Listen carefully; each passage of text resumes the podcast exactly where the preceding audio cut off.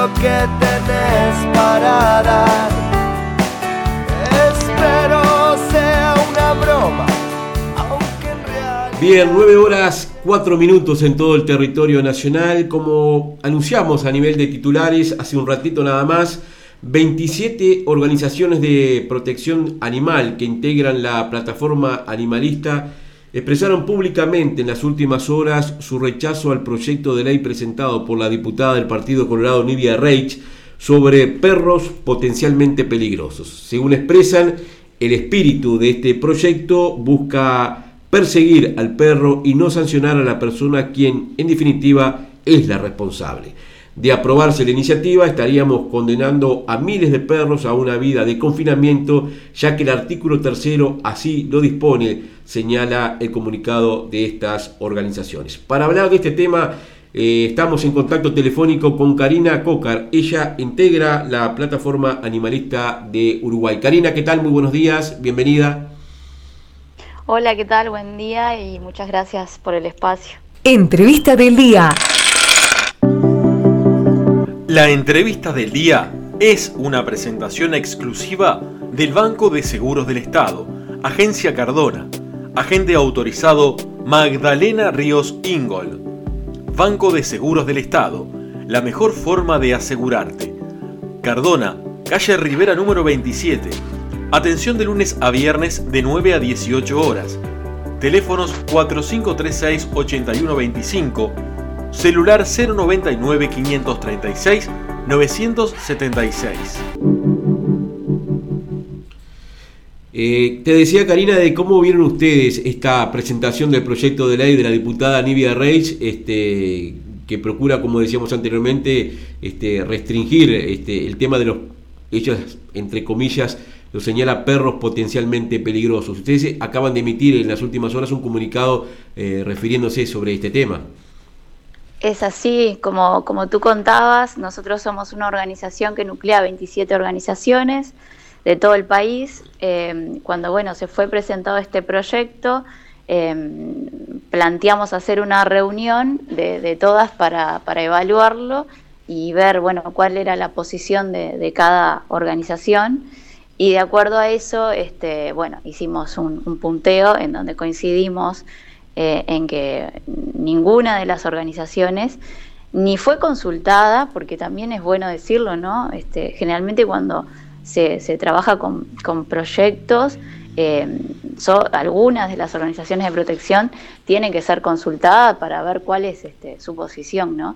Y en este caso, bueno, no fuimos consultados eh, y bueno, queda a la vista, ¿no? Que, no hay este, ningún tipo de asesoramiento, por lo menos de la parte de protección animal. Y a su vez, bueno, tampoco estamos, como, como ya lo dijiste tú, eh, no estamos de acuerdo con el espíritu del proyecto en general. Eh, nos cayó muy mal porque, mm, como, como decíamos, ¿no? es un proyecto que persigue al perro, busca, eh, bueno, sancionar básicamente al perro y deja por fuera a la persona que en definitiva es la responsable, ¿no? Y, nosotros hace muchos años que venimos pidiendo proyectos de ley desde regulación eh, estricta a lo que es la venta de, animales, sobre todo eh, de estas razas. Acá en Montevideo hay un fuerte problema, es real, o sea, eh, nosotros vemos perros que, bueno, cualquier raza se vende en las ferias, el vecino, eh, y, pasa en el resto del país también, ¿no? Entonces, nosotros, para nosotros era primordial llegar a una regulación, ya, nosotros también estamos hablando de, una prohibición de la venta, eh, no solo por el tema filosófico en el que nosotros nos basamos, de que un animal es un, ser vivo y como tal no debería estar, este, no estar a la venta, sino que es, la parte, es parte de la familia y así se debe integrar, ¿no? Eh, pero a su vez por el descontrol que hay, la sobrepoblación canina, eh, los problemas que, eso genera en, los animales y en las personas. termina pasando, lamentablemente, lo, que pasa cada tanto, que son este, ataques de, perros, y no solo de pitbull, ¿no? sino de, muchos perros que, ni a veces este, ni, son de raza, eh, y, que, son ataques de gravedad, hasta la muerte también, eh, y que, realmente se dan en, circunstancias en donde el humano ha hecho todo para que se desencadenara eso. Fíjate que el último caso en donde eh, murió un, niño, estamos hablando de una persona que tenía perros de forma ilegal para la venta, digamos, de, una forma descontrolada, porque el estamos hablando de perros que incluso este, tenían la cría eh, y niños al lado. Y este ataque se dio en la propiedad y la mayoría de los ataques de perros se están dando adentro del hogar.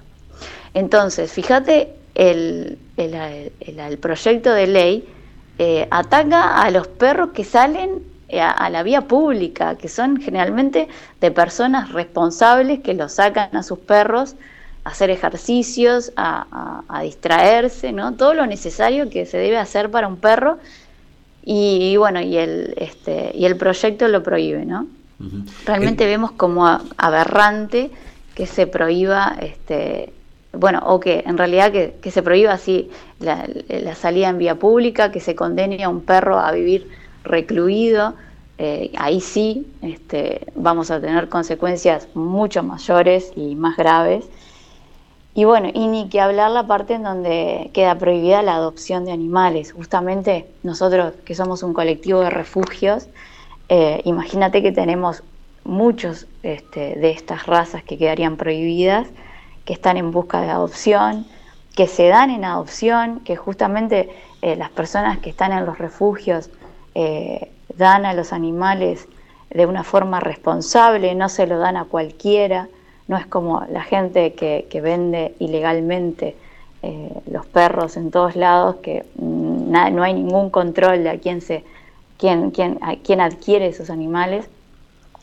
Entonces, eh, no, no, no vemos por ningún lado este proyecto que pueda, digamos, este, ir hacia lo que, hacia lo que buscamos todos, ¿no? que, es una mayor protección de los animales y evitar cualquier tipo de accidentes y, bueno, y, muertes, por supuesto, de, personas. ¿no? De este proyecto que, que estábamos hablando de, la diputada Reich, eh, ella eh, lo fundamenta, entre otros aspectos, eh, en lo que tú decías, el ataque de un perro a, este niño de, de, dos años que terminó falleciendo. La consulta es la siguiente, ¿la genética tiene algo que ver o lo primordial es eh, el entorno en el cual este, el perro se termina criando? No, eh, para nosotros eh, realmente que hace mucho tiempo que, estamos trabajando con, animales, rescatando y demás, no vemos como que es la genética. Si bien puede tener obviamente un perro más grande o con más fuerza, una mordida eh, es muy importante, pero es el entorno y es la crianza. Y con esto, ojo, porque hay gente que piensa que educar a un perro es golpearlo, ¿no? Y justamente eso es lo que apostamos. A un perro no se le tiene que pegar, a un perro se le tiene que brindar cariño, atención, eh, no puede estar atado, necesita, bueno, justamente lo, que decimos, ¿no? Ejercicio físico, salir, si vos un perro lo recluís o vive todo el tiempo atado, imagínate la energía que tiene ahí contenida y bueno, y cómo la va este, a desarrollar, ¿no? Entonces, este, no, nosotros, a ver, cualquier perro de un tamaño este, importante es un perro que puede ser, este, que puede morder, o puede, o la mordida de ese perro puede, este, o sea, puede llegar a, a matar a, un niño, por ejemplo. Nosotros siempre decimos que, que, los niños y los perros tienen que estar bajo supervisión, porque eh, son básicamente dos inocentes que, están ahí y que uno puede dañar al otro y bueno, y la reacción de un perro para defenderse es, su mordida y una mordida en un niño puede ser grave. Entonces, acá, eh, como decimos, ¿no? el responsable es el ser humano y él que tiene que darse cuenta de, que, bueno, tiene que brindar ciertos cuidados al perro como a las personas. O sea, no, no puede. Yo tengo acá al lado un perro que pesa 45 kilos y está durmiendo al lado mío. Y es de lo más bueno. Pero a ver, este, es un perro de 45 kilos. al lado de un niño de dos puede ser muy preocupante. Está claro, solo nomás que se le pare encima jugando. Entonces, acá el factor humano es el importante. Y, nosotros carecemos de políticas públicas, eh, no hay campañas educativas, no se habla de esto, eh, por ejemplo, en la educación. Eh, y bueno, y además el descontrol de sí, de que se vende perros, de que cualquier, cualquier perro se está vendiendo en cualquier lado y, la fiscalización, por supuesto, que, es casi nula, ¿no? Entonces creemos que hay, que hay que hacer muchas cosas este, antes que un proyecto de estas características, ¿no? Realmente nos llamó la atención y, nos cayó muy mal, ¿sí? Porque este, hay, hay muchas cosas para hacer serias, serias, muchas medidas para tomar y no, no, no, este, no estas cosas así que lo único que va a hacer es empeorar la situación. ¿Ustedes piensan eh, concurrir a la comisión en la cual eh, este tema comenzará a analizarse, este, tener algún contacto con la responsable de la iniciativa como forma de, de plantear su punto de vista y que este, finalmente pueda prevalecer ante la iniciativa que se presentó? Sí, sin lugar a dudas. Este, nosotros vamos a, pedir este, reunión para, para ser recibidos y, exponer nuestra, nuestra posición. De hecho, tenemos varios proyectos que, que algunos ya están presentados, en donde justamente se habla de, de la convivencia responsable, porque ni siquiera hablamos de tenencia la palabra tenencia nos hace, nos hace pensar en una cosa y tenemos que sacar eso de la cabeza de todos. Los animales no son cosas, son seres vivos y, realmente tenemos que tratarlos como tal y de esa manera va a evitar estos accidentes que, van, que siguen pasando y que van a seguir pasando si no hay un cambio eh, en las leyes. Nosotros este, pedimos que se tipifique como delito eh, conductas humanas con, con, respecto a los animales como por ejemplo el maltrato, el abandono, este, el abuso sexual y bueno, hablar el, asesinato, ¿no? Y fíjate que acá, en nuestro país, eh, una persona puede hacer cualquier cosa a un animal y quizás a lo mucho puede ser multado. Entonces, pensando por ahí ya tenemos un, grave problema. Y ni que hablar la, sobrepoblación canina, ¿no? Que, bueno, que está influyendo en todo lo que es accidentes también de, ataques de, perros a personas o de accidentes de tránsito y ni que hablar este, en, la vida y la calidad de vida de, los animales mismos, ¿no? Así que sí, obviamente vamos a ir, como ya hemos, ya venimos yendo hace tiempo, pero bueno, este, realmente creemos que, que es un proyecto que, no solo tiene a las protectoras de animales en contra, sino por lo que hemos visto aparte de, los este, veterinarios también. Eh, es, un, es un tema discutido a nivel mundial, si la raza es el problema. Eh, se, han regulado, se han prohibido las razas en muchas partes y como resultado siempre lo que aparece es que atrás hay una persona que es la responsable. Entonces, si nosotros no apuntamos hacia el cambio de conducta, hacia eh, el, humano, siempre va a haber un perro. Hoy es el pitbull, antes era el rottweiler, eh, y bueno, y mañana puede ser cualquier perro cruza que pese más de 20 kilos. Entonces, este, no estamos atacando el problema. Más allá de que como protectoras de animales tenemos una fuerte posición contra la comercialización. ¿no? Pero no solo de estas razas, sino de todas. Pero bueno, entendemos que tenemos que ir contra el, la, la causa, ¿no? Que es el humano y sus conductas. A, eso iba. Hay un tema eh, cultural de fondo en cuanto a, este, ciudadana, ¿no? En cuanto al, cuidado y, la tenencia de animales de, este tipo, que entre otras cosas están llevando de que se carezcan de políticas públicas este, sobre este asunto? Sí, sin lugar a dudas. Fíjate que estos perros eh, son adquiridos para que sean eh, guardias de seguridad, básicamente, ¿no? En las casas. Si nosotros este, analizamos por qué una persona adquiere este tipo de razas, ya sea un pitbull, un, un rottweiler, la, mayoría, sin lugar a dudas, lo, lo, lleva a las casas por, no porque les guste la raza, si bien hay mucha gente que le, gusta estas razas, pero hay mucha de la otra gente que los lleva para dejarlos en el fondo de la casa como para que cuiden el hogar, ¿no? Y ahí está el problema, porque ese perro es carente de, cariño, de atención, y, estás criando un monstruo afuera de tu casa, que no va a atacar a, quien entra, va a atacar a, justamente a, los integrantes de la familia.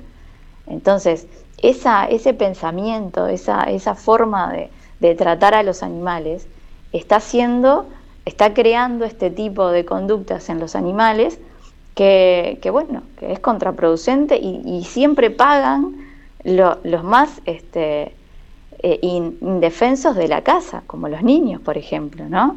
Entonces, eh, obviamente que hay que trabajar con, la, con la educación de las personas y, sancionar. O sea, estas cosas no. O sea, los dueños de la, del pitbull que mataron al niño tiene que ser sancionado. Hasta ahora no, no está formalizado. De hecho, no tenemos una, una ley que, realmente eh, se ocupe de estos casos. No hay leyes para sancionar a las personas irresponsables. Tienen que buscar en otras para ver cómo lo sancionan a esta persona. Cuando es, este, eh, eh, en definitiva, el dueño de ese perro fue quien mató al niño y no el, y no el perro, porque el perro simplemente fue como eh, el vínculo, ¿no? Este, se desencadenan mucho eh, estos accidentes que, que lo generan los, los propios compradores de, estos perros. De hecho, a ver, em, los, los, perros que se dan de los refugios eh, en adopción, nosotros justamente hablamos en la reunión que tuvimos con los compañeros de la plataforma, y todos los perros que, han dado en adopción de estas razas, eh, nunca se dio un problema porque justamente, primero que en, los refugios se hace una, adaptación de las conductas y, bueno, y realmente se dan en adopción los que se pueden dar en adopción y se dan a familias responsables, ¿no? Eh, y ahí no pasa ningún problema. Donde termina pasando problemas es donde el perro es llevado para este, cuidar la propiedad y se los trata como cosas. Y es obvio que un perro si lo tratas como una cosa va a reaccionar de muy mala manera. Entonces eso es lo que hay que cambiar. Eh, la comercialización, ¿qué grado de, importancia tiene en esta conducta del ser humano a la hora de, este, la crianza de, los perros que estamos hablando? Es un elemento clave este, al cual habría que atacar para después comenzar a, desmembrar todo lo demás? Sí, eh, lo que pasa que hay, hay acá en, nuestro país se vende perros en lugares, ah, digamos, que, están formalizados para eso, o sea, que están registrados y tratan, por lo que entendemos, este, de cumplir eh, todos los protocolos para, dar en, eh, para vender a los perros. Pero después el mercado informal está en todos lados y ahí, eh, bueno, por lo que dicen los expertos también, es que se dan cruzas que, bueno, que no, no, son las adecuadas y terminan generando, bueno, perros un poco más, este, eh, esto es lo que dicen la, la gente más, este, como más experta en el tema, el tema de las cruzas y el animal que puede resultar con mayor, una mayor agresividad. Pero de todas maneras nosotros volvemos a que eh, acá lo, más importante es la crianza del animal, ¿no? más allá de, la genética. Nosotros realmente resaltamos eso como protectoras de animales y como, como la experiencia que hemos visto en todos estos años. ¿no? Eh, sin lugar a dudas nosotros apostamos a que se regule y se controle al máximo, que se termine ya con la venta de perros de todo tipo, ¿no? No solo de, estas razas este, a las que le llaman potencialmente peligrosas, eh, sino de todas, este, que se termine eh, todo lo que sea ilegal, eso tiene que terminar ya. Y realmente tenemos que, poner en la mesa el debate de, bueno, si, si estamos en una situación en donde debemos seguir con la venta de, animales cuando estamos eh, sobrepoblados de perros en Uruguay y realmente necesitamos una buena campaña para, dar de adopción a, todos los animales que están en, los refugios, ¿no? que ya este, es una situación bastante caótica. De hecho, todos los, los refugios de la, de la plataforma eh, están en condiciones de saturación de animales, o sea, ya no entra un animal más. Eso es este, bastante preocupante porque eh, el tema económico de cada uno eh, es este, muy importante, ¿no? Y en cuanto a las castraciones, ¿cómo viene el panorama? Bueno, eh, estamos esperando la campaña nueva de castraciones, que la ley mm, así lo marcaba, que hay una, un programa de, castraciones a nivel nacional que todavía no se está implementando. De hecho, en algunos lugares Sonosis ha bajado la, cantidad de castraciones gratuitas eh, y eso nos preocupa. Eh, entendemos que estamos en pandemia y que los recursos eh, son limitados, pero, pero bueno, nosotros vemos como preocupantes. Es cierto que estamos este, haciendo castraciones económicas, cada refugio o organización se dedica a eso y, y, bueno, y hay un buen nivel, la gente va, pero también es cierto que las personas que van a castrar son personas que ya son responsables, ¿no? Porque han decidido esterilizar a sus perros. Nos preocupa mucho de que hay gente que, no esteriliza a, los, a los animales a pesar de ser gratuitas. Eh, tenemos compañeros que se dedican específicamente a ir a lugares en donde existen eh, muchos problemas con, con perros y no dejan castrar a, y no los dejan castrar ni esterilizar y no tenemos ninguna ley que obligue en esos casos. Son perros que continuamente se están reproduciendo y no tenemos forma legalmente de obligar a la persona a esterilizar. Y eso vemos como algo bastante malo. Eh, porque está bárbaro las campañas este, para castrar a los animales, pero si no, la gente no lo hace, no va, eh, estamos en la misma. Y sin, por eso creemos que la esterilización debería ser obligatoria, realmente tener una ley que obligue a las personas a esterilizar a los animales. Creemos que es el único camino. Bien. Eh, Karina Cocar, integrante de Plataforma Animalista, te agradecemos esta comunicación telefónica y los detalles brindados y seguiremos de cerca esa situación a ver si se puede corregir el panorama actual en este tema. Ok, bueno, muchísimas gracias a ustedes por el espacio y la invitación. Entrevista del día.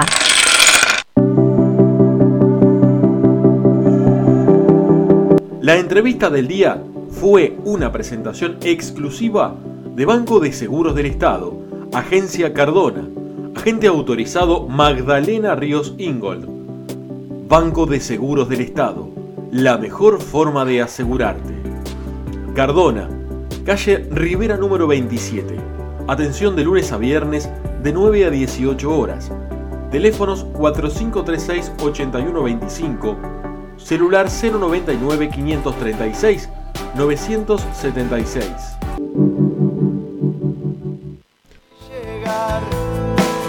solo menos en un rato lo que tenés para dar